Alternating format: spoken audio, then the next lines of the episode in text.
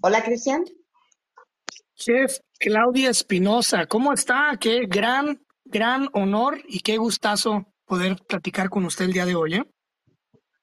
Igualmente, un gustazo. Háblame de tú. Bueno. Ay, ay, es que, es, que es, es, difícil, es difícil hablarle de, de, tú, pero lo voy a intentar, ¿ok? Claudia Espinosa, okay, ¿cómo estás? Muy bien, muy emocionada y muy contenta y además, pues, muy honrada de tu invitación. No, hombre, al contrario, es, es, quiero primeramente felicitarla porque es la primer, o el primer, la primer, como se diga, chef, ¿no? Este, de invitado en el podcast. Y, y es para la prosperidad y es para la historia. Estamos haciendo historia. Sí, qué, qué maravilla, que, la verdad me siento muy, muy contenta. No, hombre, no, hombre. Y pues bueno, tengo muchas preguntas, obviamente, pues a quién no le gusta la comida, entonces voy a preguntar como comensal, este también voy a preguntar eh, cosas referente a la cocina, a la estructura de la cocina, porque no puedo revelar mucho, pero me dedico en gran parte a surtir cocinas. Entonces he tenido exposición Wow. a ver lo que es el ambiente de una cocina, a ver a los chefs, los, los subchefs, los receivers, ¿no? Los que reciben las órdenes, los que hacen las órdenes, los lavaplatos y, eh, y, y voy a aprovechar que la tengo en el podcast hoy para hacerle muchas preguntas. Así que prepárese. Preparadísima, eso me encanta. La pregunta más básica sería, ¿por qué la gastronomía? O sea, ¿por qué elegir esta, esta, esta carrera, ¿no? De, de tan compleja que es la gastronomía. ¿Qué fue la que, qué fue lo que lo, lo que la llevó este a ser, pues, a, a ser chef?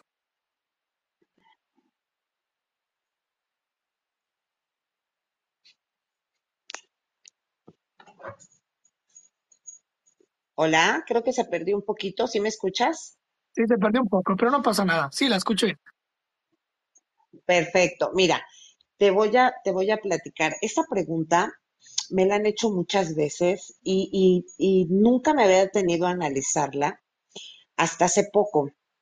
Te voy a platicar cuál fue mi primer acercamiento con la cocina y no me vas a creer a raíz de dónde surgió todo esto. Pues mis papás siempre se dedicaron a la hotelería, trabajaron en hoteles, entonces de ahí ya venía cierto, cierto tema con, con cuestiones de restaurantes. Cuando mi mamá se embaraza de mí, fíjate que muy curioso, le dicen que tenía, que tenía bichos en el estómago y entonces le mandan medicina para matar los bichos y fue todo un tema, ¿eh? Porque Wow. resultó que tenía tres meses de embarazo y se juntó un consejo médico, le quitaron incluso la cédula para ejercer al, al, al ginecólogo, al doctor, perdón, al, al médico, y pues le autorizaron a mi mamá que pues, si podía tener un legrado. ¿Por qué? Porque pues con toda la medicina que me habían bombardeado, eh, pues podía, podía nacer muy mal. Pues mi mamá se aferró a que naciera y con lo único raro que nací fue con los dos colmillos, como Drácula. ¿Y por qué te cuento todo esto? ¿Por qué te cuento todo esto? Porque mira, nací con los dos colmillos y muy bajita de peso. Entonces, y mi mamá se quedó un mes en el hospital porque se vio muy grave. Mi papá me fue el que me empezó a alimentar el primer mes. Mi primera mamila de frijoles me la dio él y me dio diarrea un año. ¿Cómo la ves? No, pues O sea, malísima. Cualquier cosa me caía mal el estómago, bajé muchísimo de peso y fue cuando decidieron cuidar mucho mi alimentación. ¿Y por qué te digo todo esto? Porque fue bien interesante. Mi mamá ponía especial atención en hacerme comer tan rico para que yo me lo comiera, porque era de muy poco comer. Entonces, lo hacía de una manera y siempre me decía, es que cuando seas grande, tienes que crecer fuerte y sana, y ya sabes todas las cosas que te dicen tu, papá y tu mamá que comas, pero precisamente por el temor a perderme, yo soy hija única. Y me explicaba, me empezaba a explicar paso por paso todo lo que hacía para mi comida, y así me entretenía. Entonces, sin querer, mis primeras recetas fueron desde chiquita. Te estoy hablando a lo mejor a los tres años que ya entendía más, empezó mi mamá a explicarme paso por paso las recetas. Y fue mi primer acercamiento. De hecho, cuando leí cómo va por a chocolate, dije, ay, me recuerda a alguien eso, ¿no? Que creció en la cocina. Pero fíjate ¿Cómo qué, ves? interesante Obviamente con el paso. Sí, qué interesante, ¿no? Como una cosa te lleva a otra. Y fíjate que muy, muy, muy interesante porque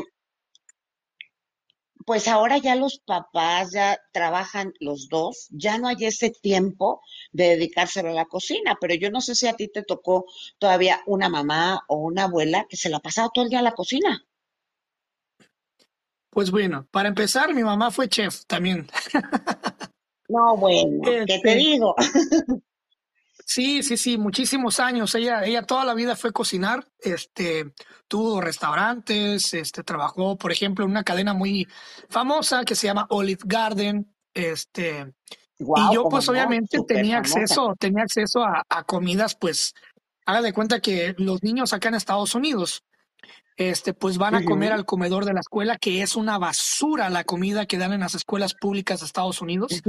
Súper, hiper, mega basura, en todos los sentidos, desde sabor hasta nutrientes. Entonces yo era el típico niño que llegaba con un burrito, con una quesadilla de asada, unos sopitos, ¿no? Unos guaraches. Entonces era muy diferente. Yo, entonces yo crecí pues con una alimentación un poquito pues muy diferente que me ayudó mucho pues a no tener ninguna enfermedad a temprana edad, ¿no? Claro, y dime si no recuerdas esos olores de la cocina, ¿no? Y ese ambiente, pues siempre, siempre a la, a la prisa, porque un cocinero así es, ¿no? Siempre a las prisas, siempre cocinando, siempre oliendo ajo y cebolla. Y así yo crecí, ¿eh? Así yo crecí, con una mamá que le, que le, que, fíjate que yo siempre pensé que le gustaba cocinar.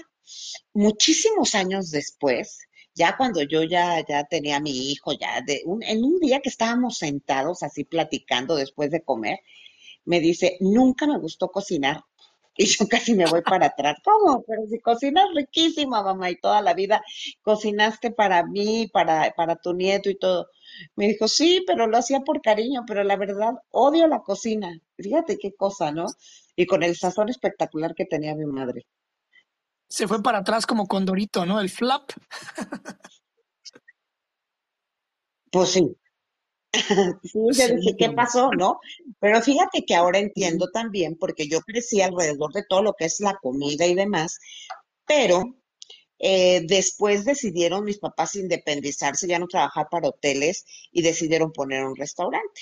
Entonces, toda su, su energía era en que yo estudiara en la mejor escuela de hotelería y turismo y me convirtiera en administradora, ¿no? Y así fue pero yo siempre que llegaba al restaurante y me metían a hacer cuentas, a ver todo, me apuraba y me metía a la cocina, ¿no?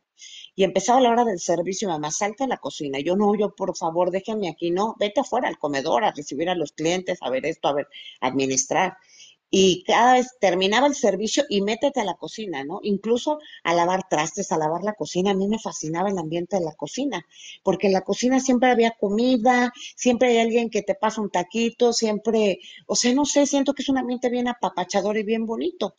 Y cuando les dije que me quería ir a estudiar, de hecho, fíjate que yo escribí a Nestlé una carta y me contestaron que sí me aceptaban en Suiza.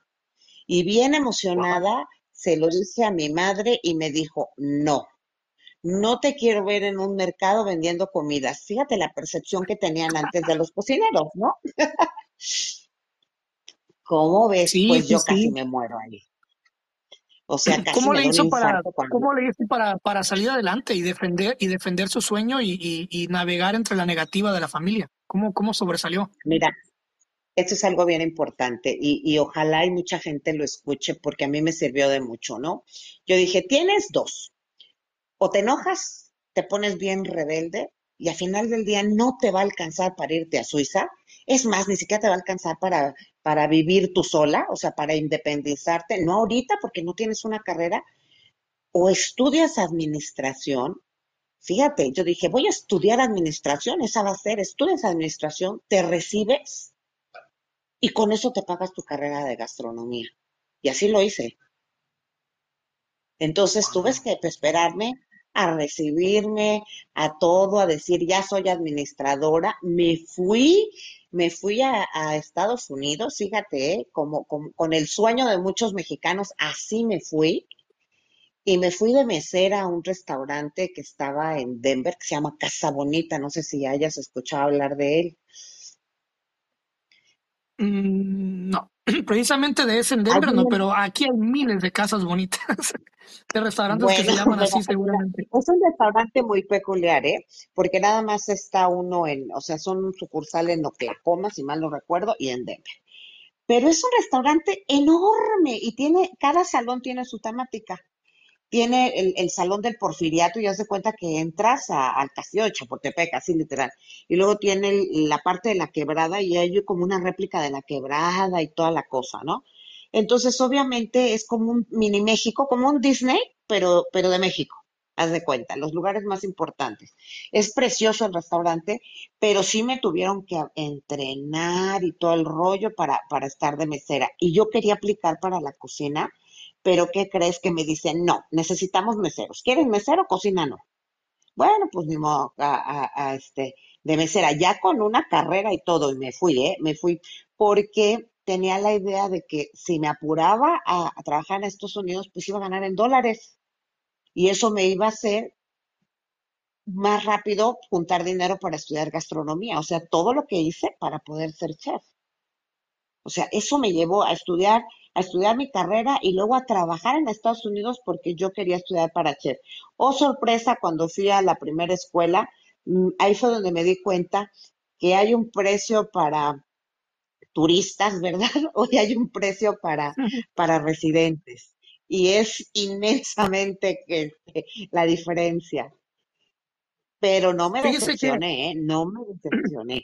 sí, Dije, sí existe, ¿eh? Sigue, sigue si abierto estudio aquí no restaurante, a poder Casa, trabajar. Sigue, sí existe, chef. Todavía existe Sí, ese sí. restaurante, está como un restaurante de cuatro estrellas y estoy viendo muy bonito, letras azules, tiene como si fuera una- un arco, una capilla en la entrada. Estoy viendo aquí lo de la quebrada que, mencionó que mencionó. Está muy bonito, ¿eh? Sí, está precioso. Y además me gané mi estrella ahí como el empleado del mes, tengo mi estrella y toda la cosa, porque yo era bien lista para ganar propinas. Yo decía, yo tengo que ganar propinas, pero fíjate, todo esto para poder estudiar gastronomía. Y me acuerdo que decía, quien quiera venir en Halloween, este, disfrazado, venga, ¿no? Pero yo me, fíjate, yo me disfrazaba, por ejemplo, me acuerdo que me disfrazé de Blancanieves, porque decía, a todos los niños les gusta Blancanieves. Entonces, efectivamente, llegaba yo de Blancanieves y todos los niños, quiero una foto con Blancanieves, ¿no? Había, y así. Y entonces la gente, como sabía que yo era mesera, no era persona de ahí que trabajara para que me tomaran fotos, pues me daba más propina porque yo me prestaba la fotografía, ¿no? Siempre busqué la forma de, de tener más propinas. Me acuerdo que compraba pasteles para mis clientes y el día de su cumpleaños le ponía, le regalaba yo su pastel y le inflaba sus globos, ¿no? Luego me granjeé a los mariachis de ahí, al fin mexicana, y ellos mexicanos también, para que fuera la primer mesa donde les tocaran las mañanitas a mis clientes. Entonces, la verdad es que me volví una mesera bien popular, pero todo, todo era enfocado, o sea, yo todo lo que hacía era para poder estudiar para chef. Imagínate eh, las ganas y el hambre de querer llegar a ser chef. Tú sabrás si no disfruto ahora lo que estoy haciendo, ¿no? Y Siente que, finalmente, pues sí, que. Siente que le, siente que le ayudó la, ayudó la negativa de su mamá para, para eh, tener esa garra y, y luchar. Claro, por supuesto. Es que mira, tienes dos caminos, ¿no?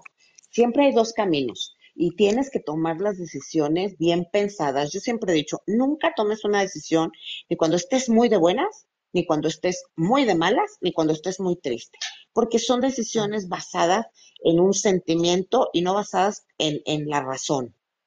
Entonces yo primero me enojé, me frustré, lloré, pero después dije, a ver, momento, tengo la posibilidad de estudiar una carrera, esa carrera me va a generar dinero y con ese dinero voy a estudiar gastronomía, ¿no? Y, y eso fue lo que me hizo, de cierta manera, entender. Y cada vez que iba yo a la escuela de administración y me enseñaban, el, me acuerdo del alfabeto, este, aero, aerostático se llamaba, creo, ¿no? Que para poder vender boletos de avión y todo. Híjole, pues ni modo, decía, me choca esta materia, pero si paso, voy a tener dinero para, para estudiar gastronomía. O sea, cada vez que venía un obstáculo, yo decía, lo tengo que superar y tengo que sacar dinero para estudiar gastronomía. Y así lo hice, ¿eh? Igualmente cuando estaba de mesera, o sea, eran unas friegas tremendas las que te metes, pero al final del día el recibir mi propina era un aliciente para mí para estudiar gastronomía. Incluso cuando fui a la escuela a preguntar cuánto costaba, que casi me voy para atrás, dije, perfecto, no puedo pagar la escuela aquí en Estados Unidos, me regreso a México porque me alcanza para la mejor escuela de gastronomía en México. Y me regresé.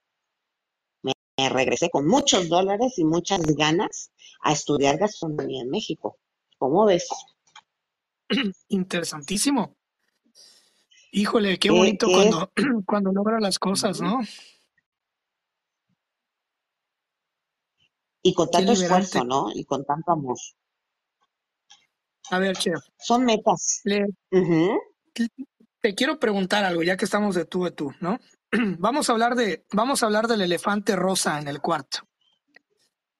Eh, ¿Qué piensas de que la mayoría de las cocinas son dominadas por un chef hombre.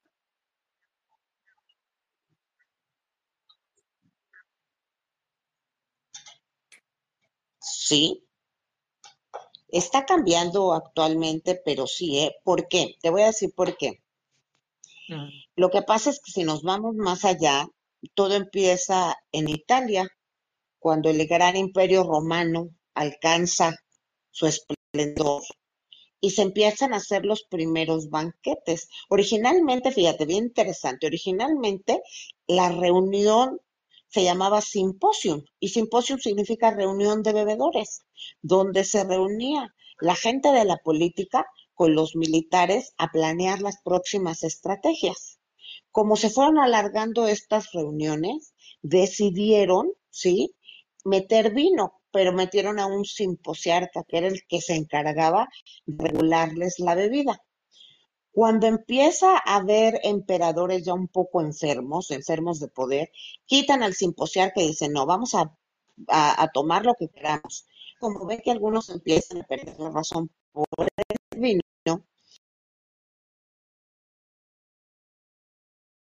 decide meter el banco, el bancheto, y de ahí la palabra banquete pero quien, hacía todo esto eran puros hombres.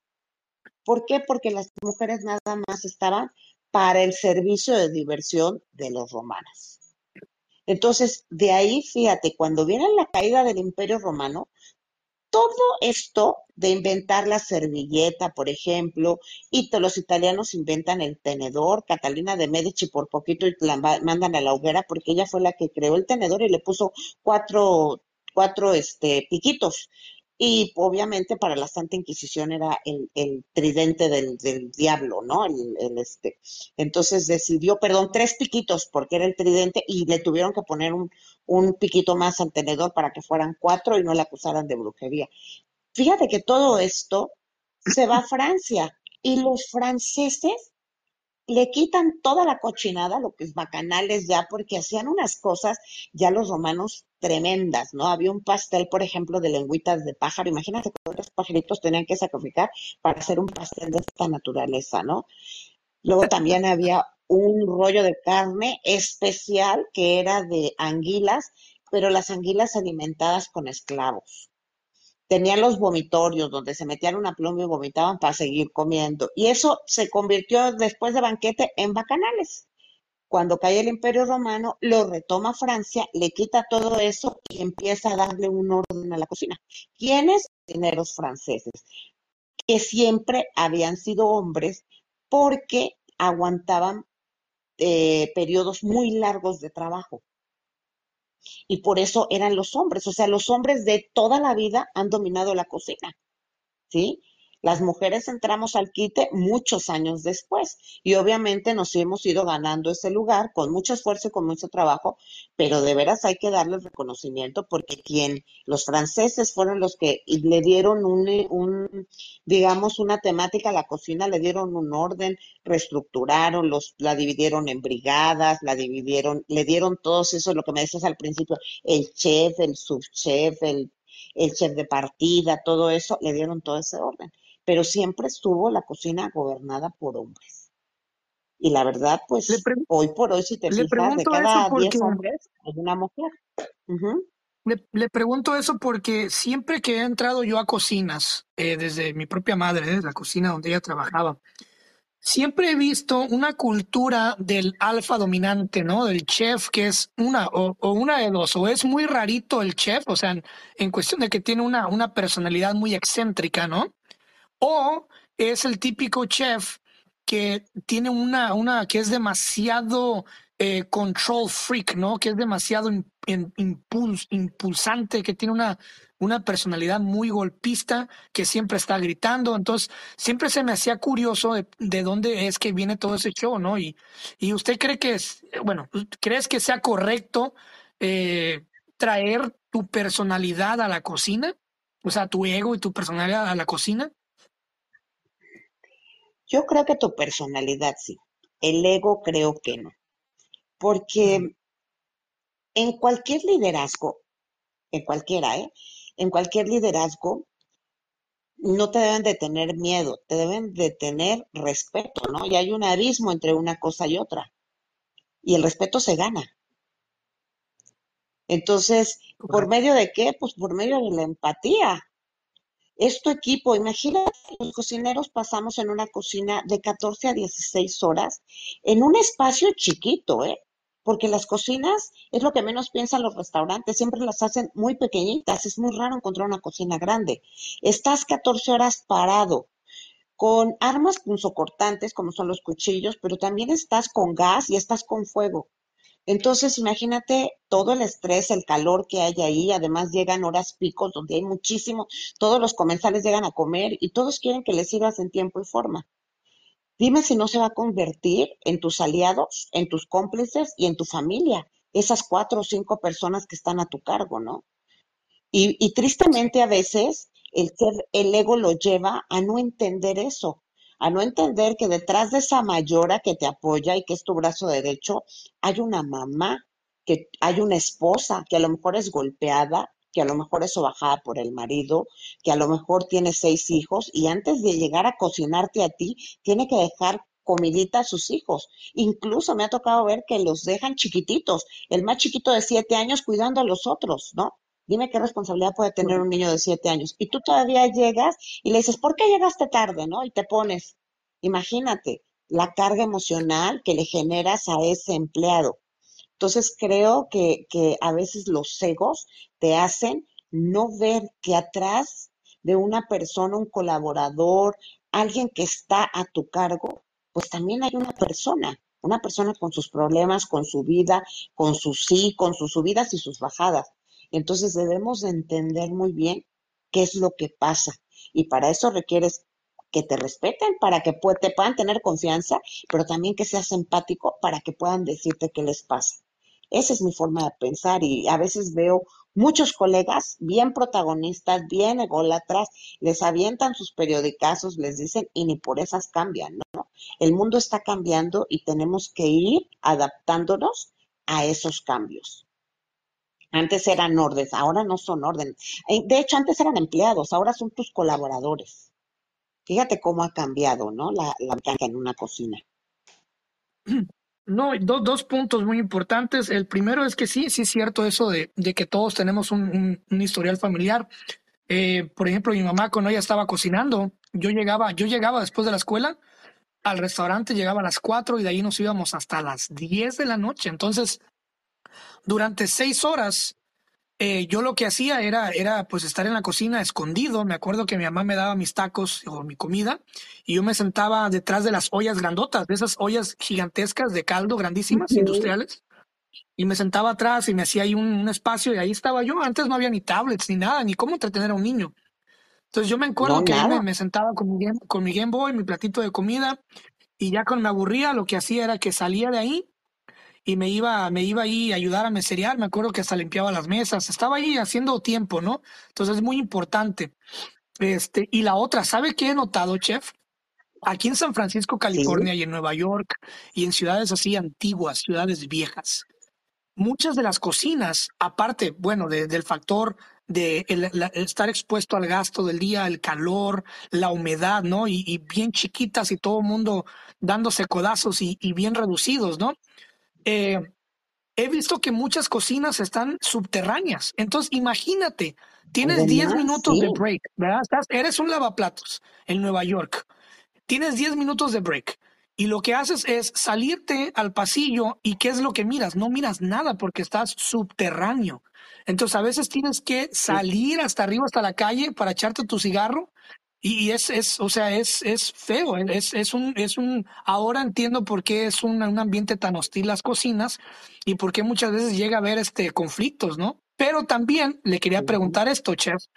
¿Qué piensa de esas cocinas donde hay drama y pasiones y relaciones amorosas?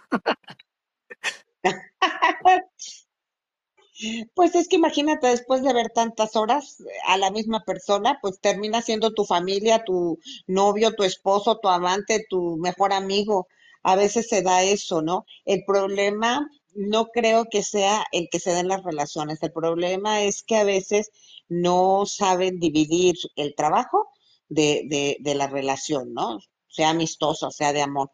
Y es bien importante, no nada más en, en, el círculo gastronómico, en todos los círculos, ¿no? Hay que saber dividir y hay que saber entender, porque a veces regañan, igual, igual cuando pasa que está trabajando la mamá y el hijo, ¿no? Regañan al hijo y la mamá se enoja y se van los dos. Y por eso muchos, muchas políticas de empresas son así, ¿no? Que no se admiten las relaciones, pero porque después hay conflictos laborales fuertes por defender uno al otro. Y así como me cuentas, fíjate, mi hijo igual, ¿eh? Se la pasaba, yo ya no sabía con qué entretenerlo y luego me acuerdo que yo siempre serví, empecé en banquetes porque fue lo primero que, la primera trabajo que encontré, porque cuando estudiaba con todos mis dólares nunca contemplé que un día se me iban a acabar, ¿no? Entonces, eh, este, además me metí en una escuela carísima, conseguí dos becas, pero aún así era mucho dinero para pagar y me metí a trabajar desde el primer semestre en banquetes, fue lo primero que vi y a lo primero que me dediqué.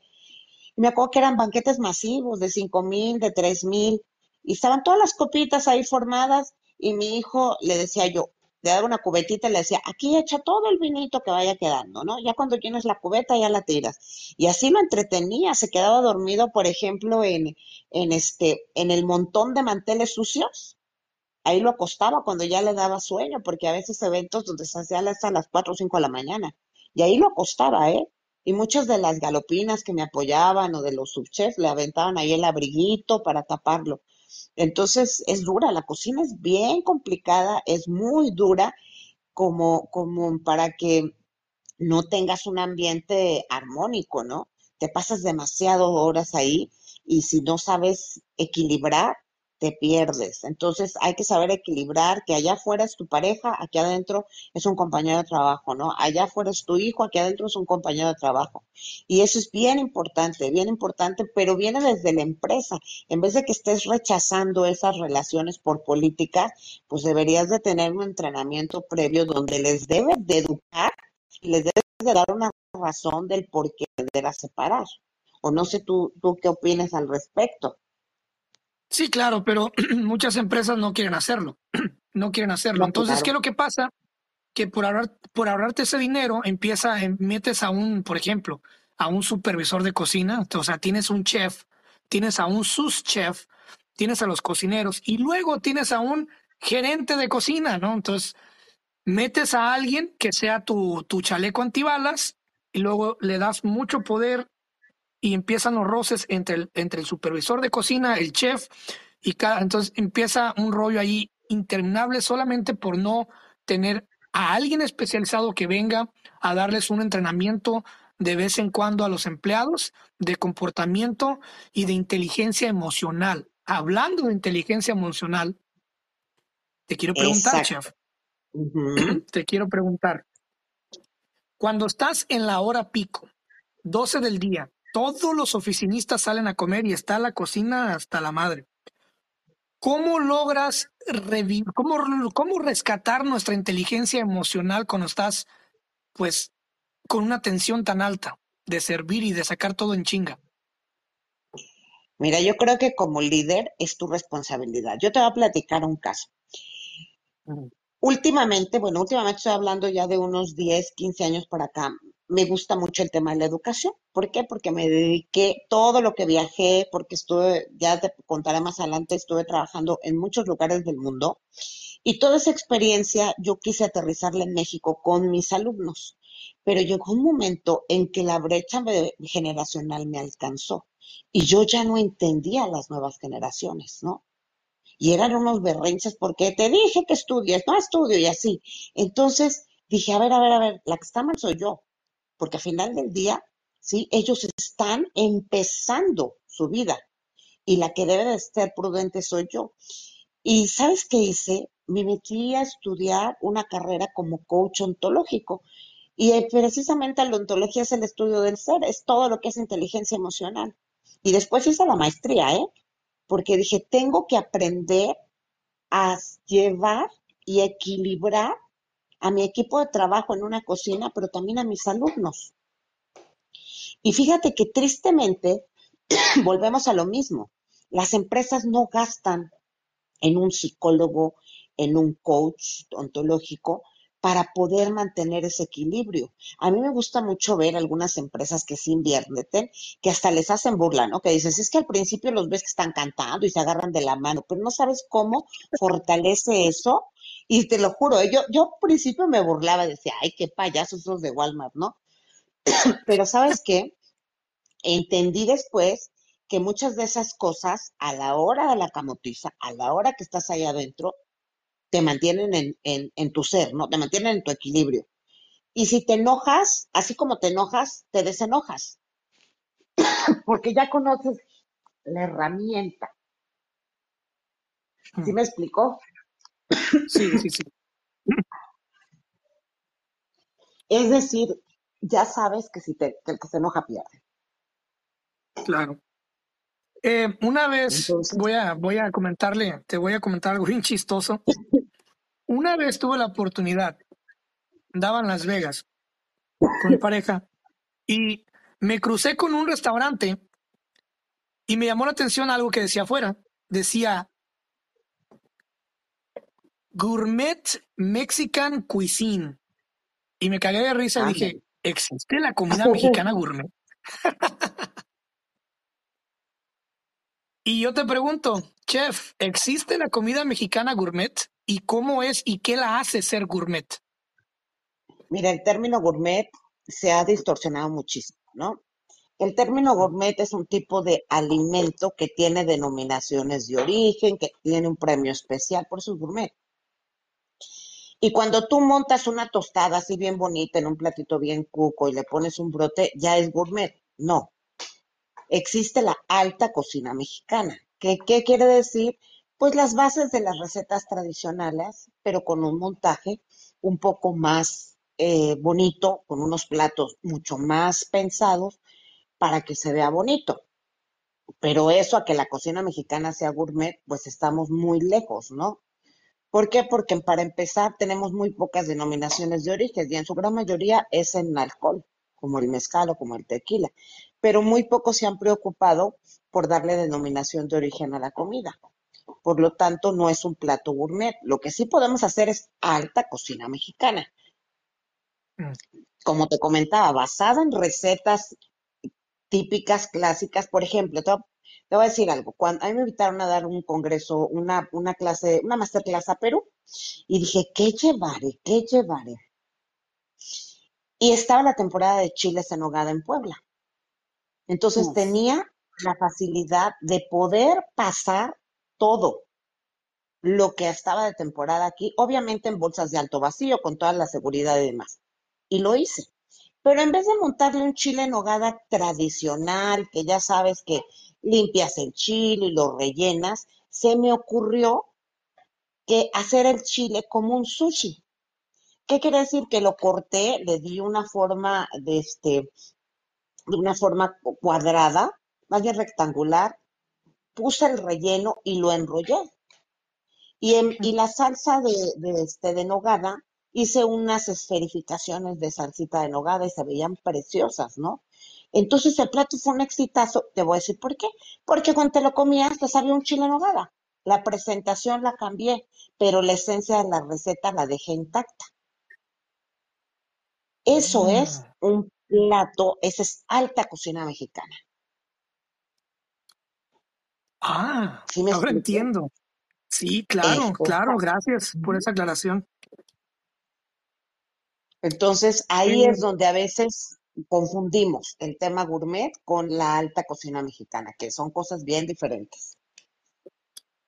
le pregunto, usted que ha viajado por el mundo, eh, ¿qué es, si le preguntaran cómo defiendes tú la comida mexicana? ¿Qué, qué, qué es lo que más se puede defender de la comida mexicana, de la cocina mexicana? Ay, me la pusiste bien sencilla. Te voy a decir por qué. Si nos remontamos a la historia, nos vamos a dar cuenta que en todo el mundo la cocina empieza a tener cierta, cierto valor o le empiezan a dar a la, a la gastronomía cierto valor después de una guerra o después de un acontecimiento, digamos que trascendental en la historia de cada país, ¿no?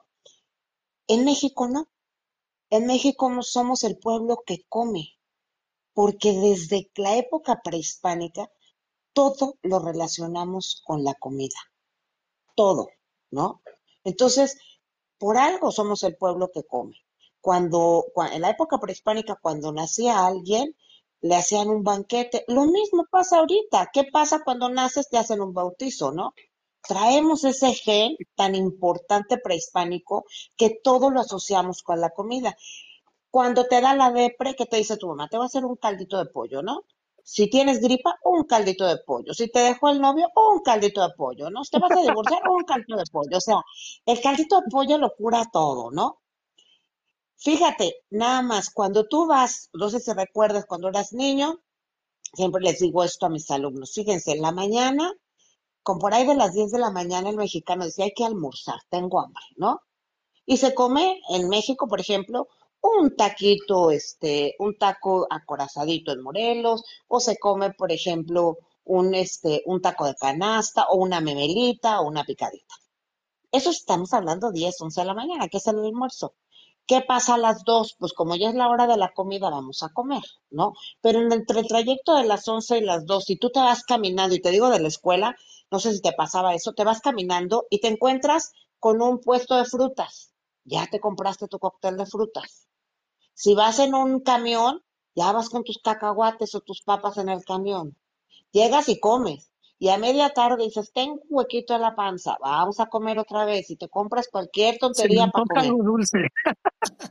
Sí, exactamente, un dulcecito. En la noche dices, pues ya es la hora de la cena, ¿no? Ni modo que no cene. Y si es viernes o sábado, me voy al pozole, a los taquitos. Y si te vas al antro, fíjate, ¿eh? ¿quién en su sano juicio a las 3 de la mañana saliendo del antro, lo primero que dice, vamos a los tacos, vamos a los hot dogs, ¿no? Sí, Eh, Y cuando despiertas de semejante cruda, ¿qué es lo primero que dices? Quiero pancita. Entonces, nos la vivimos menudo. comiendo, ¿te fijas? Todo el menudo, todos los eventos nos- de nuestra vida desde que nacemos es bueno. Cuando hay un velorio, ¿qué es lo primero que te dan en México? Comida. No, y mucha gente, mucha gente va al velorio nomás por eso, ¿no? ujú, La comida. sí, exactamente. ¿eh? Van a los tamales. Bueno, en Oaxaca es una belleza ir a un velorio porque te dan pan de yema, tamales, atole, chocolate de metate. Es una maravilla. Entonces la gente se espera los rezos porque sabe que después del rezo viene la recompensa, la comida. Si te fijas, todo el tiempo lo hemos aso- todo lo asociamos con la comida, ¿eh? Si, si, si, por ejemplo, la gente que tiene la costumbre de a su niñito a los tres años que los presentan a la iglesia, la comida. Luego la primera comunión, la comida. Luego cuando se gradúan, la comida. Cuando se casan, la comida. Y cuando se mueren, la comida. Entonces, para nosotros, la, la comida es parte de nuestra historia es parte de nuestra cultura, no es una cosa más de nuestra cultura, no, nosotros somos el pueblo que come y la comida está pegada y asociada a nosotros de siempre. Entonces, imagínate lo maravilloso que es ser chef mexicano, porque aparte se te hace una papila gustativa impresionante, porque somos extremadamente creativos. Ponte a ver, por ejemplo, unas albóndigas, ¿no? Y, y si te le preguntas a todo mundo, te hay mil recetas de albóndigas. Hay quien te dice, pues mi mamá las hace con huevito adentro, ¿no? Pues la mía la hace con huevo y con arrocito. La mía nomás con arrocito. La mía combina la carne molida de res con la de cerdo. La mía las hace de pollo. Y eso estamos hablando de la carne. Los caldillos, ¿no? Que en caldillo verde, que en molito rojo, que en caldillo de jitomate. O sea, hay 20, las hierbas que le echan. Y de ahí salen una cantidad de versiones de unas albóndigas, por Dios. Entonces, imagínate, la masa, la masa, ¿no? Bueno, ¿qué te digo, no? O sea, ¿cuántas versiones de comida hacemos con, con una simple masa? Sí. Y la Le tengo una freímos, pregunta, la le tengo una sí, pregunta bien seria, una pregunta existencial. ok. Yo, como hispano, mexicano, ¿verdad? Yo, y, y como residente de este continente americano, ¿cómo logro superar el café, el café con pan? Esa es la mejor. Sí, de veras, no podemos, ¿eh? Podemos. O sea, no podemos. No, forma parte. Y mira, curiosamente fue una herencia francesa, ¿no? pero viene el francés y nos enseña en, en, precisamente en la época de la colonia, en el virreinato, trae el Porfirio, Porfirio Díaz trae a los chefs franceses, nos enseñan a hacer el pan francés y como buenos mexicanos creadores decimos, ah, pero me sobró tantita de esta y tantita de esta, voy a hacer otro pan nuevo lo voy a llamar ojo de pancha, ¿no? Ah, pues me sobró este de para hacer el, el croissant, voy a darle la vuelta y voy a hacer unas orejitas y empezamos, ¿no? Y sabes que tenemos, fíjate bien, más de mil variedades de panes mexicanos. ¿Puedes tú creer eso? increíble, increíble. Entonces, es, pues nacimos con el pan en la mano también, ¿no? o sea, nos levantamos nuestro café y nuestro pan. Incluso hay gente que consume dos panes al día, el del desayuno y qué me dices en la cena, ¿no? Su cafecito con pan también. Eh, Entonces, ¿cuál es, sí, no, cuál es, cuál es, eh, cuál es su experiencia más bonita en, en, en toda esta carrera de la gastronomía? O sea, ya sea que haya sido en otro país que usted visitó, en alguna cocina, ¿cuál ha sido su mejor experiencia o recuerdo que tiene hasta ahorita? Porque su carrera todavía continúa, pero ¿cuál ha sido un momento sumamente especial dentro de su carrera de, de, gastronomía? Mira, fíjate que, que hay muchos, pero, pero te voy a decir el más reciente que me emocionó muchísimo. El, el Hotel Hilton, el día de la, de la este, Internacional de la Mujer, unas, unas dos semanas antes me hablaron y me dijeron, ¿sabes una cosa? Queremos hacer un homenaje a una, a una chef mujer, pero la mejor manera de homenajear es que vengan y les enseñen a nuestros cocineros a hacer un menú e invitar a mujeres de todo tipo a la cena. Y, y, obviamente usted no va a cenar, o sea, perdón, no va a cocinar. Nada más va a venir un día específico a enseñarles la cena y todos vamos a servir y vamos a hacer un homenaje. Me sentí tan halagada porque es muy difícil que reconozcan el trabajo de cocina. Ahora ya hay mucho, en México es muy difícil, ¿eh? Hay muchos premios internacionales como las estrellas Michelin, como los 50 mejores restaurantes, pero se lo dan a la empresa como tal, al restaurante. Pero hay tan pocos premios para agradecer el trabajo de un líder, que en este caso es el chef de cocina, y eso me dio muchísima emoción me sentí tan halagada, tan querida y además el ver cómo un plato que yo diseñé estaba siendo eh, degustado por tantas mujeres, eso me encantó. O sea, eso fue algo así que me dejó. Y me hicieron una entrevista previa y la estuvieron poniendo en redes y eso me, me halagó muchísimo, ¿no? Es como, como decir, te saco de esa cocina, te saco de ese anonimato y, y este, y, por medio de tu cocina pues no nada más vas a, vas a ser reconocida tú, sino muchas mujeres en, en, un día, en el Día Internacional de la Mujer. Es de las cosas que yo más recuerdo en, en, en cuestión laboral. Wow. Mire, por muchos años yo tuve la oportunidad de crecer en México, casi más de 11 años, y tuve la oportunidad de crecer en un estado muy especial, que es Guerrero, muy cerca de Oaxaca. Wow. Y allí tuve la oportunidad de comer, pues obviamente, pues de todo, ¿no? Desde las tiritas de pescado, de pez vela, el, el, el, el guachinango frito, ¿no? Con arroz y tomate, las empanadas de, de, de, camote, las pescadillas muy famosas, la salsa de aceite con chile de árbol, ¿no? Eh, entonces, no? si a mí me preguntaran ahorita, Cristian, ¿cuál es la comida? Eh, porque ya ve que tenemos 32 estados en la República Mexicana. ¿Cuál es la comida uh -huh. eh, nacional que más te gusta? Yo siempre me iría por la comida guerrerense porque tiene una combinación muy, muy rica. Aparte, los guerrerenses cocinan con, con grasita, ¿no? Con la mantequita, ¿no? Le ponen la mantequita de puerco a todo. Agarran la, la manteca y le ponen al comalito, hacen los frijolitos. Sí, ¿eh? Sí, es sí, muy sí. poco reconocida la cocina guerrerense. Mi mamá es guerrerense, bueno, era guerrerense, y, y a mí wow. me enseñó a comer el pozolito verde los jueves, ya sabes, los jueves de pozole, de todo guerrero se come el, el, jueves de pozole, ¿no? Las chalupas, no, bueno, una cantidad de cosas que, que, que hacen. Y, y, la verdad es que los taquitos mojados, no sé si nunca lleg los llegaste a, a comer. Sí, cómo no, cómo no. Entonces, una chulada y, y poco reconocida. Pero qué bueno que, que, que, menciones cuando te preguntan qué es tu cocina favorita, porque se tiene tan poco, se le tiene tan poca reconocimiento a la cocina de Guerrero, y es algo que, que yo siempre he dicho, ¿no?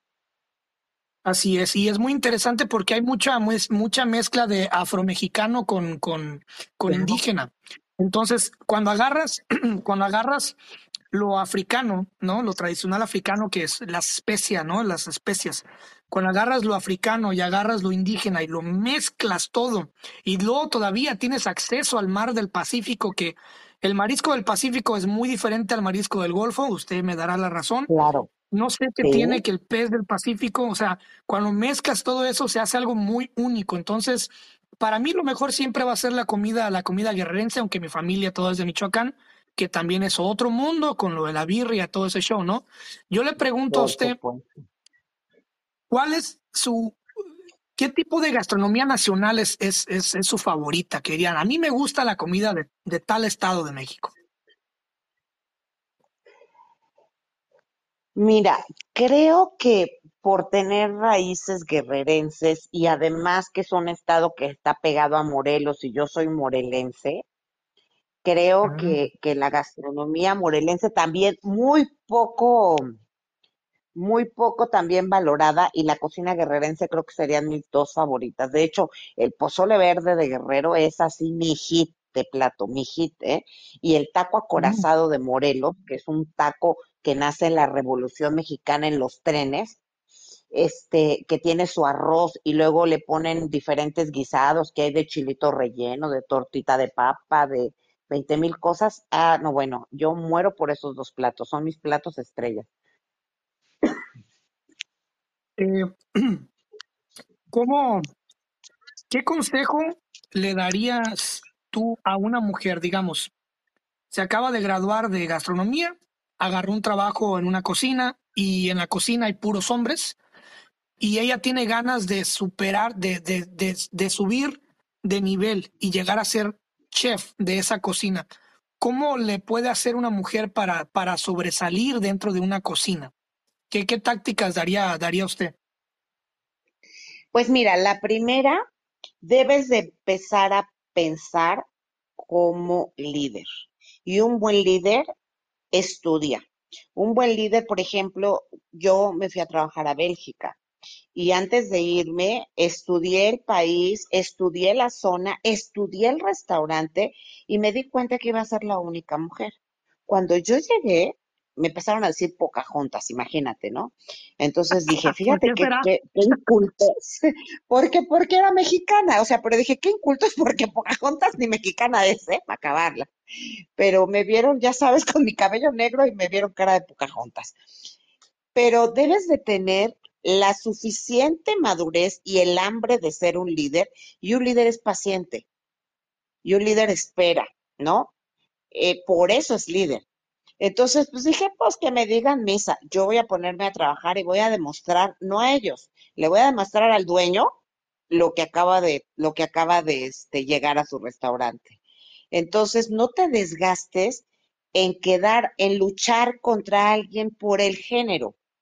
Desgástate por demostrar las habilidades y las cualidades que tienes a la persona que te dio el trabajo. Porque esa persona se le va a olvidar si eres hombre o es mujer mientras le estés monetizando y mientras les, para eso son las empresas, ¿no? O sea, para, mientras les esté dando dinero. Y es, le va a importar si eres hombre o eres mujer, ¿eh? Lo que él quiere es tener resultados. Entonces, da resultados, da resultados. Y una de las mejores maneras de dar resultados es poner foco en tu trabajo y no en estar alegando ni luchando por un lugar. Yo siempre he dicho, cuando amas y tienes pasión por algo, no te distraes. Va a haber muchos distractores, pero no te vas a distraer. Vas a seguir ahí, ahí, ahí, y eso te va a llevar al éxito. O sea, jamás, jamás, siempre he dicho, ni el dinero es el éxito, porque el dinero es la consecuencia, ¿sí? Ni el tener el mejor puesto tampoco es el éxito. El éxito es apasionarte por lo que hagas y eso te va a llevar a ser la cabeza de la empresa y eso, la consecuencia, ¿cuál va a ser? El reconocimiento económico, el reconocimiento afectivo, el reconocimiento laboral. Entonces, enfócate en amar, en hacer las cosas muy bien y que se enteren que lo estás haciendo muy bien, ¿no? Porque hay gente que peca de tímido y, y, es, y eso tampoco te va a ayudar que se enteren que estás haciendo las cosas bien y solito te van a ir colocando en el lugar que, que, este, que mereces y en el lugar que deseas estar. Ese sería mi consejo. Enfócate y enfócate con pasión y con mucho amor en lo que haces, porque eso te va a llevar a, a, todos lados. A mí eso me ha llevado a trabajar en muchas cocinas, con muchos tipos de líderes, con muchos tipos de empresa y siempre salir muy exitosa de ahí porque me enfoco en, en, en mi objetivo no en, no en estar peleándome con, con la gente. ¿Existe el buen comer? O sea, ¿realmente alguna vez en nuestras vidas comemos bien? ¿Sí existe algo como el buen comer? ¿Y qué es el buen comer? Bueno, existe desde dos puntos de vista. Desde el punto de vista nutricional, ¿no? Por eso le ponen el plato de buen comer, ¿no? O, o la, este, la pirámide eh, de nutrición, ¿no? Donde debes de comer ciertas cosas para poder eh, generar una buena nutrición y ese es un tema de salud. Y no es que los gastrónomos estemos peleados con los nutriólogos, pero también una de las cosas más importantes es crear una experiencia. ¿Qué pasa cuando tú como chef creas una experiencia? No nada más estás nutriendo el cuerpo, también estás nutriendo el alma o el corazón. Cuando te comes esa sopa y dices, chin, me acaba de llevar esta sopa a mi infancia, ¿no? A la cocina de mi abuela. O te estás comiendo un super plato, un filete en un término medio espectacular, con una salsa espectacular, y vuelas, ¿eh? O sea, vuelas. Entonces, este tipo de cosas es la gran diferencia entre nutrir el cuerpo y nutrir el cuerpo y el alma. Y nosotros debemos de generar experiencias. La experiencia es la que hace que la gente regrese. ¿Sí? No sé si te ha pasado a ti que de repente dices, yo quiero esas tortas y no importa hasta dónde tenga que ir. A mí me pasó cuando vivía en Denver, ¿eh? Yo manejaba hora y media para irme a comer una mendiga torta de milanesa con mi coquita de vidrio y aparte carísima pero para mí ese digo? momento era ¿Cómo, cómo, espectacular. ¿Cómo le cuento?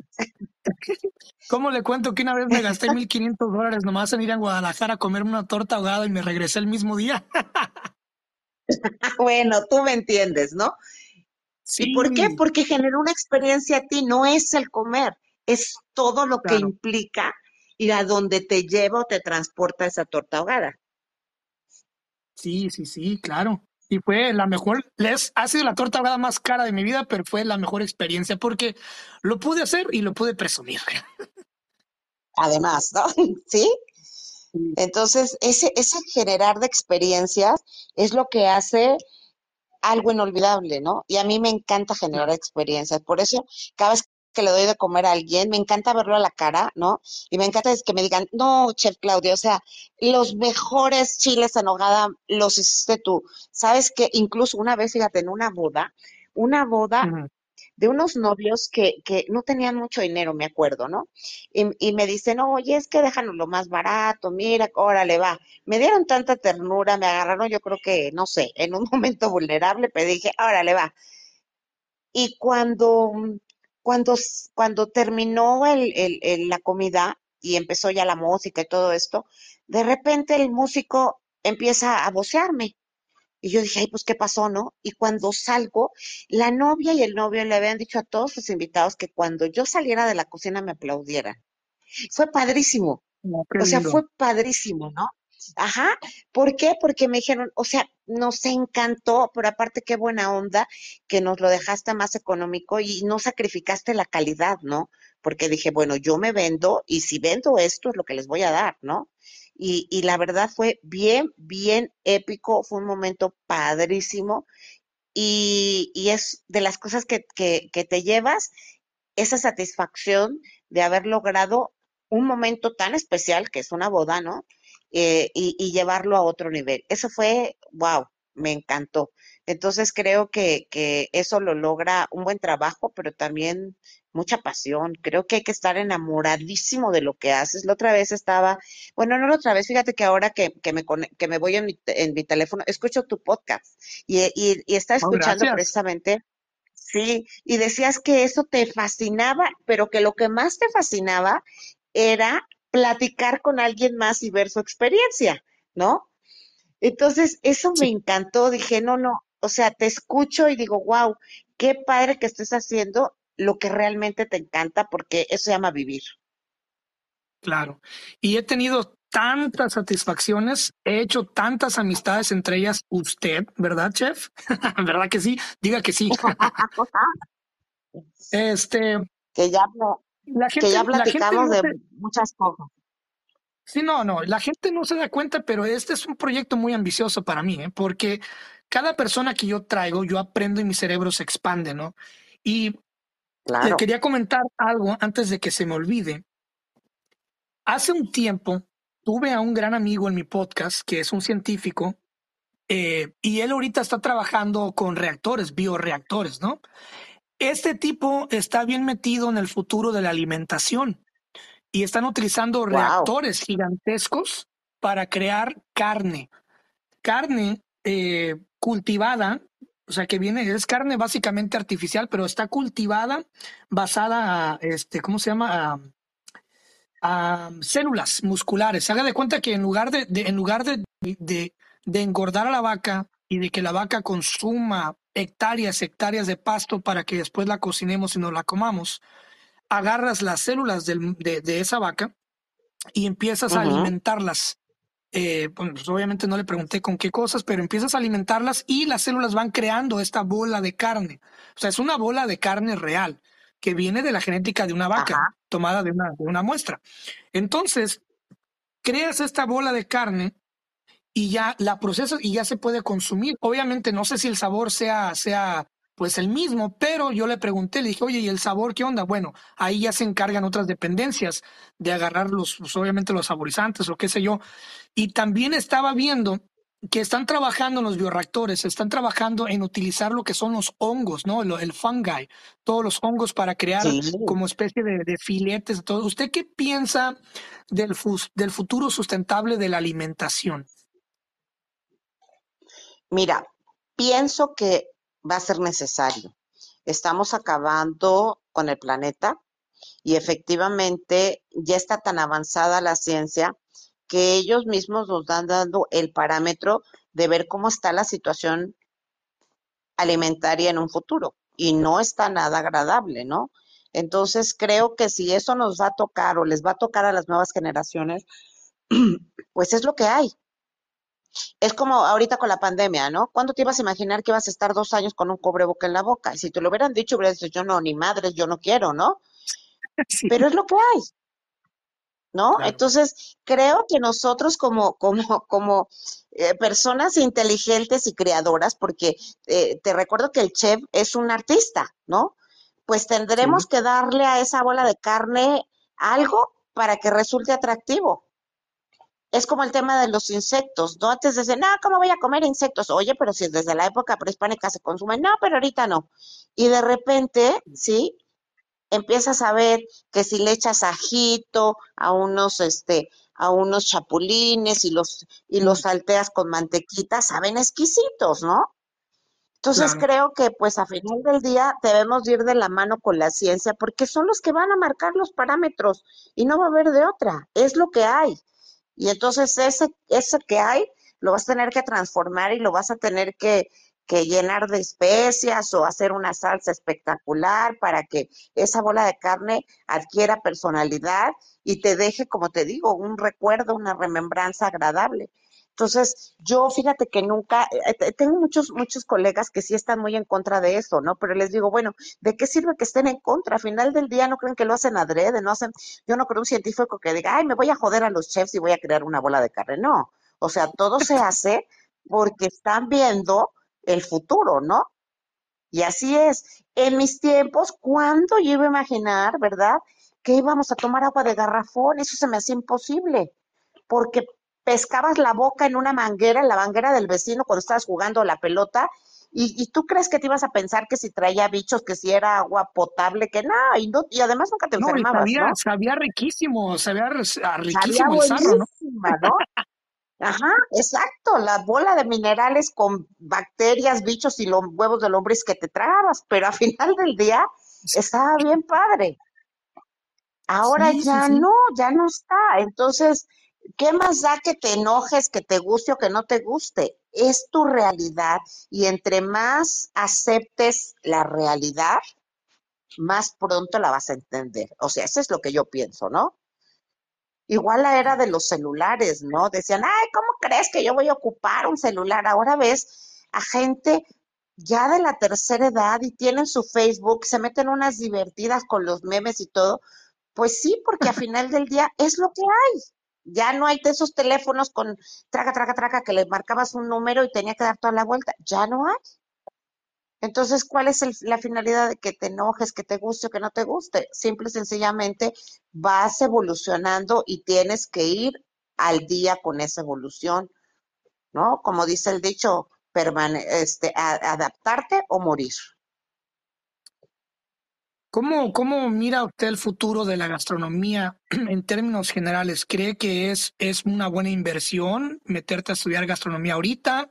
¿Crees que en un futuro no vaya a ser una buena inversión? Porque mucha gente, por ejemplo, yo estoy aquí en el Silicon Valley y uh -huh. estoy viendo que últimamente ya las cocinas y todo, por ejemplo, en Google, en Apple, en Facebook, que he tenido la oportunidad de estar en esos campus, y he visto cómo eh, últimamente han estado todos en conjunto, ¿eh? Eh, contratando una empresa que se llama Bon Appetit. Esa, esa empresa de Bon Appetit, ellos te ponen todo, lo del personal de cocina y todo, pero últimamente he estado viendo que ya todo viene eh, empaquetado, ¿no? O sea, kosher. Eh, y -huh. mucha gente dice, no, pues puta, ¿para qué voy a estudiar yo gastronomía y soñar con ser un chef dentro de LinkedIn o de Twitter o de Facebook?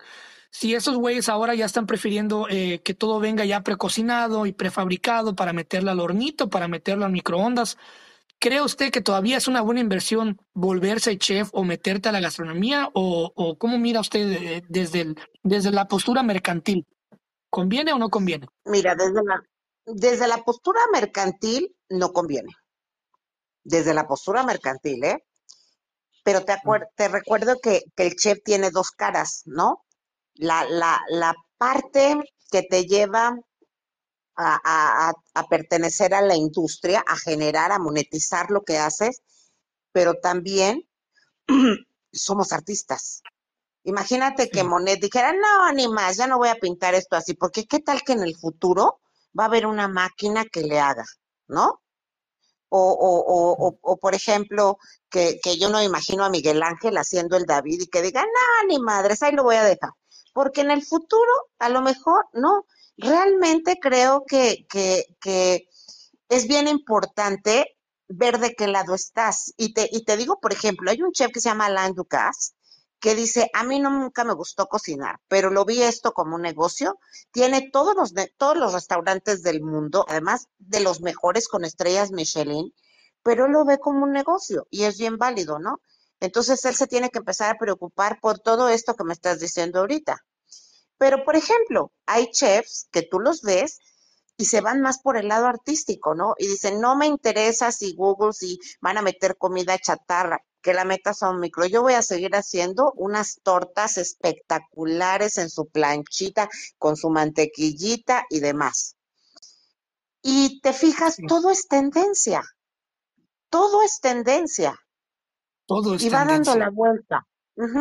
Y va dando la vuelta. Entonces va a llegar un día en que, se, eh, en que eso ya no va a estar y va a empezar otra cosa, ¿no? Tú te vas a los Países Bajos, por ejemplo, y los chefs ya están cultivando, están teniendo sus restaurantes y sus cultivos, están cultivando ellos. Casi, casi que te dan la maceta y te dicen, éntrale, porque esto es lo más sano, ¿no?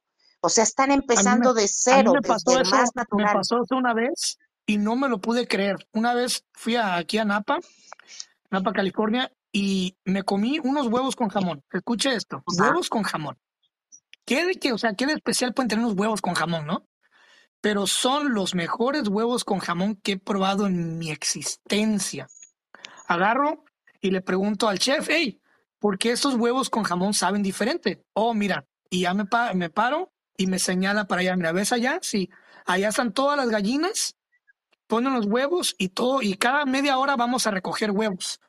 Entonces, es gallina que está libre, que tiene su espacio y por ende le da un sabor diferente al huevo. No se alimenta con alimento eh, con, con pues, para hacerlas engordar. Entonces, es gallina, agarramos los huevos de ahí y mira, ves para allá, allá al fondo, sí, allá está el establo de los puercos y no se alimentan con caquita y todas esas basuras, ¿no? Se alimentan con esto y esto y esto y matamos un puerco cada tres días para y los papá se procesa y por eso es que sabe diferente. Dije yo no manches, me quedé así como que, ok, ahora entiendo por qué todo sabe diferente cuando se hace bien, ¿no? Como debe de hacerse. Exactamente. Exactamente, no es lo mismo una gallina de traspatio que ya vio un, un, gusanito y se lo comió, que ya vio una plantita y se la comió, a una gallina que la tienen en un espacio de centímetros comiendo alimento procesado, ¿no? Hay una diferencia abismal. Toda pateada, abusada, con daño cerebral, ¿no? y habrá quien diga, pues sí, me como la gallina con daño cerebral por necesidad o por moda, y habrá quien diga, no, yo prefiero una gallinita de traspatio. Entonces, para todo hay gente, ¿eh? para todo el público. Aquí lo, lo importante es que vayas entendiendo cuál es el rumbo que va tomando. Te lo pongo a ti, por ejemplo, ¿no? Ahorita estás en un podcast, ¿no? Pero ¿qué va a pasar si el día de mañana dicen, ya no te puedes trepar a ninguna plataforma, ya no puedes hacer el podcast? Probablemente tendrás que salir con una cámara y entrevistar en persona, a la, o sea, en persona, o probablemente, te, no sé, ¿no? Pero vas a tener que buscar la forma de reinventarte para que esto resulte exacto. Entonces creo que debemos estar a la, a la, a la, a tener esa apertura de reinventarte desde la parada que tú quieres, ¿no? Desde la parada de monetizar o desde la parada de, de, de, de crear, ¿no? Como buen artista. Y las dos son muy válidas, las dos son muy válidas y las dos te van a generar a final del día porque para todo hay, para todo hay público. Eso es lo que siempre he pensado yo con respecto a la comida, ¿no? Y, algo bien importante, todos comemos. Porquería o sano, pero todos comemos. Pero todos comemos. Eh, bueno, en el podcast lo escucha mucha gente de toda América, gracias a Dios y gracias a todos ustedes. Entonces voy a hacer esta pregunta muy general. No puedo decir que ¿por qué nomás en México? vamos a hacer una pregunta general. ¿Por qué es tan difícil en Latinoamérica que pegue un restaurante? O sea, ¿por qué es tan complicado yo como restaurantero hacer que mi puesto de tacos y hacer que mi puesto de tortas o hacer que mi, mi fonda o, mi localito de comida o de desayunos o de biónicos pegue en México o en Latinoamérica? ¿Por qué es tan complicado hacer que un restaurante logre ser exitoso en Latinoamérica desde su perspectiva que ha viajado a muchos países? Mira, ahí te va. Apenas estaba leyendo, leyendo los resultados y de cada 10 restaurantes que se ponen en Latinoamérica, cada 10 restaurantes, 9 cierran en el primer año. Qué susto, ¿no? O sea, imagínate, nueve 9 cierran, está tremendo. Ahí te va, ¿por qué? Si hay algo que yo le admiro específicamente al norteamericano estadounidense, es con qué perfección con qué perfección estandarizan las cosas y programan todo.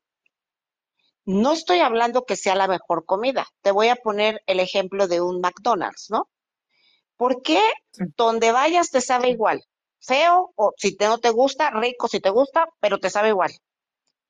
Porque hay una estandarización en las recetas, porque hay una planeación previa, porque hay un capital, y además porque se ponen a estudiar finanzas. Y si te pones a estudiar finanzas, te das cuenta que un restaurante hasta los dos años llegas al punto de equilibrio. ¿Y cuál es el punto de equilibrio?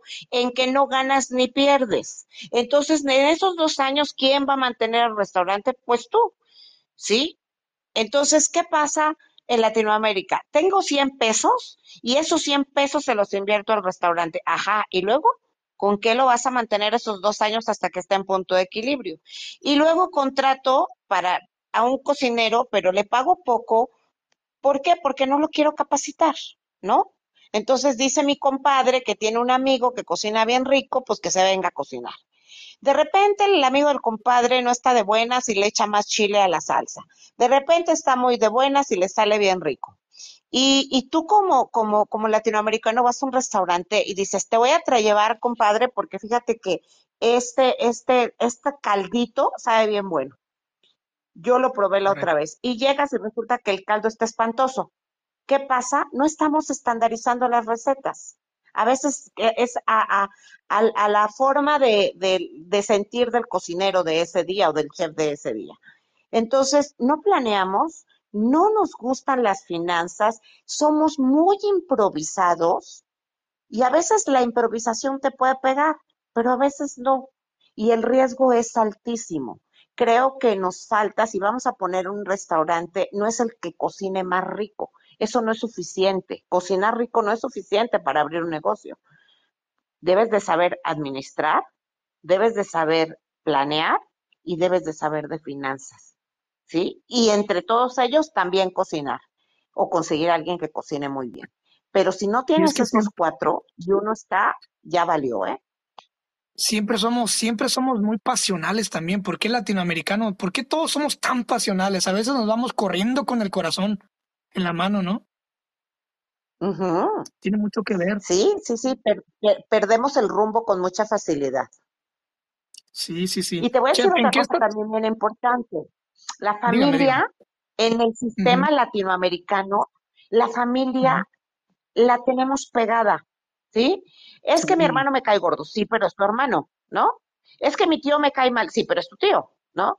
Y cuando abrimos un negocio, queremos que, que la abuelita cobre, que la mamá eh, cocine, que el papá sirva las mesas, y, y, y ese, ese, ese este modelo de negocio no nos da resultado porque acabas de decir la palabra clave, somos muy pasionales. Entonces te agarras con tu mamá y tu mamá ya te dijo tus cosas, entonces me voy, quito el mandil y me voy. Entonces somos, nuestra pasión a veces nos lleva a muchos aciertos, pero también a veces nos lleva a cometer una serie de errores ya en el plano laboral. O no sé tú cómo lo veas. Sí, sí, sí, muy, muy, muy cierto. Yo también lo experimenté una vez con un negocio familiar que teníamos y no funcionó, no funcionó. Este, ¿en qué está trabajando ahorita? ¿Qué, qué es lo que está haciendo? ¿Qué, ¿Qué es lo que está pasando ahorita en, en su mundo?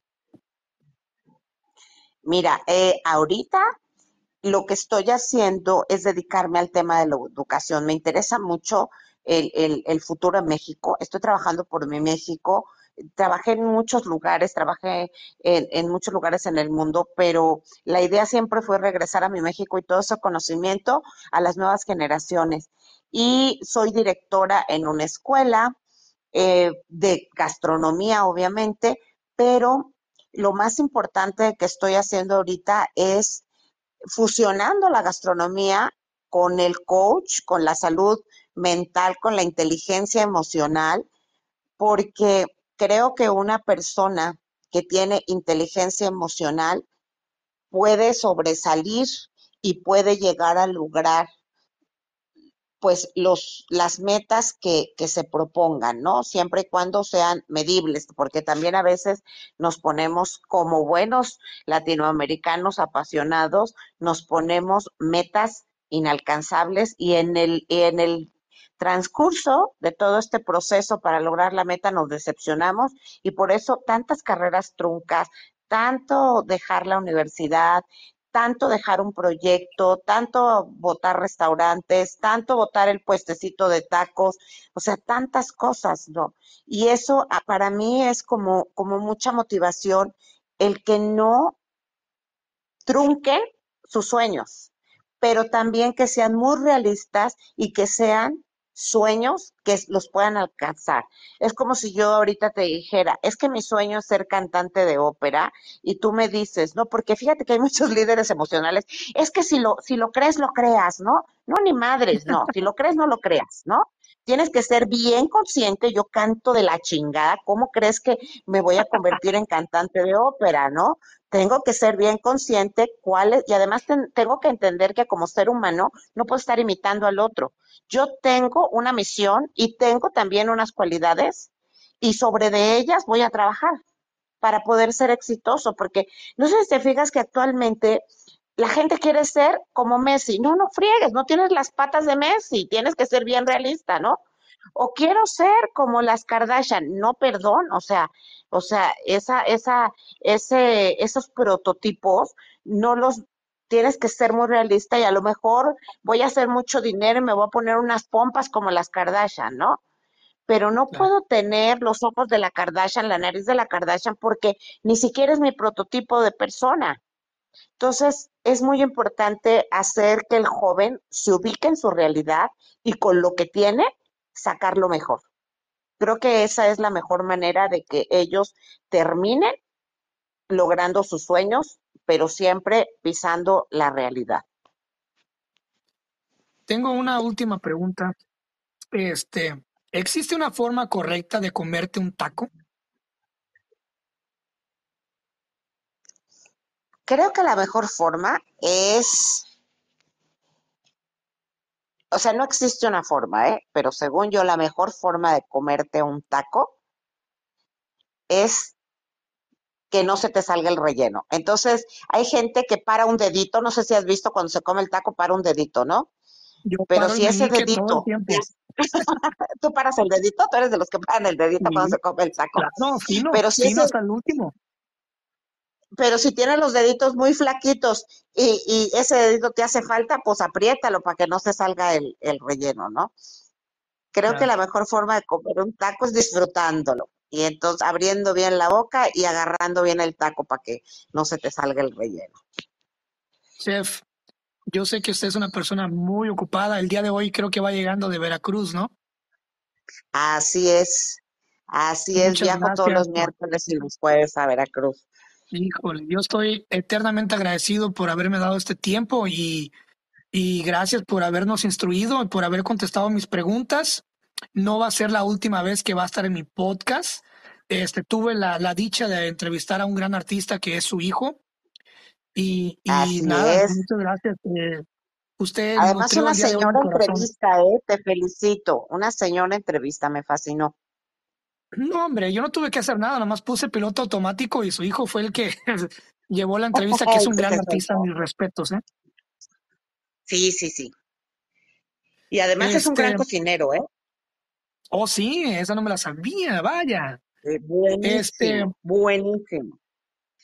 Yo le quiero hacer una propuesta. Eh, ya tengo muchas deudas de, de visitar muchos de mis invitados, pero a mí me gustaría cuando la vea en persona, que va a ser pronto, si todo sale bien, que es que grabemos la segunda parte este, y profundicemos más en, en, en, las teorías, en recetas, en especias, en todo ese show. Este, me encantaría tenerla muy pronto en el podcast otra vez. Y a mí también me encantaría, de verdad será un verdadero honor porque sé que te escucha mucha gente de toda Latinoamérica pero en especial sé que estás ubicado en Estados Unidos y, pues yo fui a vivir mi sueño americano allá. Eh, gracias a mi sueño americano empecé a estudiar gastronomía y decirle a nuestros paisanos que, ah, qué bonito se siente poder estar fuera de México y ser un digno representante de México. Entonces me encanta verlos en, en cualquier cosa, ¿eh? porque sabes que cuando son jardineros son los jardines más hermosos. Cuando son, los son pintores, pintan poca madre, ¿no? Cuando están en la cocina es donde más gente hay. Entonces, eh, me ha tocado ver ese, ese esfuerzo de los paisanos impresionante y, y, estoy muy orgullosa de haber sido uno de ellos y de haber logrado mis sueños gracias a eso. Y, y nada, nada más decirles que, que, todo en esta vida es enfocarse y, y, eh, y que siempre el 1% es el mecanismo, es la carrera que estudies, es lo que hagas y el 99% es la intención que tengas en lograrlo. Entonces, a llenarnos de intención, a llenarnos de buena pasión, de buena vibra, porque ahí sí, ni que nos pare. Muchas gracias, Chef. Estamos en contacto y estamos pendientes a una segunda parte. Espero que sea muy pronto y pues gracias a toda la gente que nos escuchó. Muchas gracias, Chef. No, hombre, al contrario, muchísimas gracias y un abrazo muy fraterno, felices fiestas, que ya se acercan las fiestas navideñas y que sigas teniendo este éxito y mucho más, porque de verdad que, que gente como tú de ese calibre ya quedan muy pocos. Entonces, aprovecharte y que te sigan escuchando. Le echamos ganas. Todo sea para dejar algo bueno a la gente que nos escucha, al final. Así es. Muchas gracias. Un abrazo. Si te gustó esta plática del podcast, seguramente te gustará mi otro proyecto que se llama Pláticas Proféticas. Es un podcast que hago en colaboración de un gran amigo que se llama Francisco Andaluz.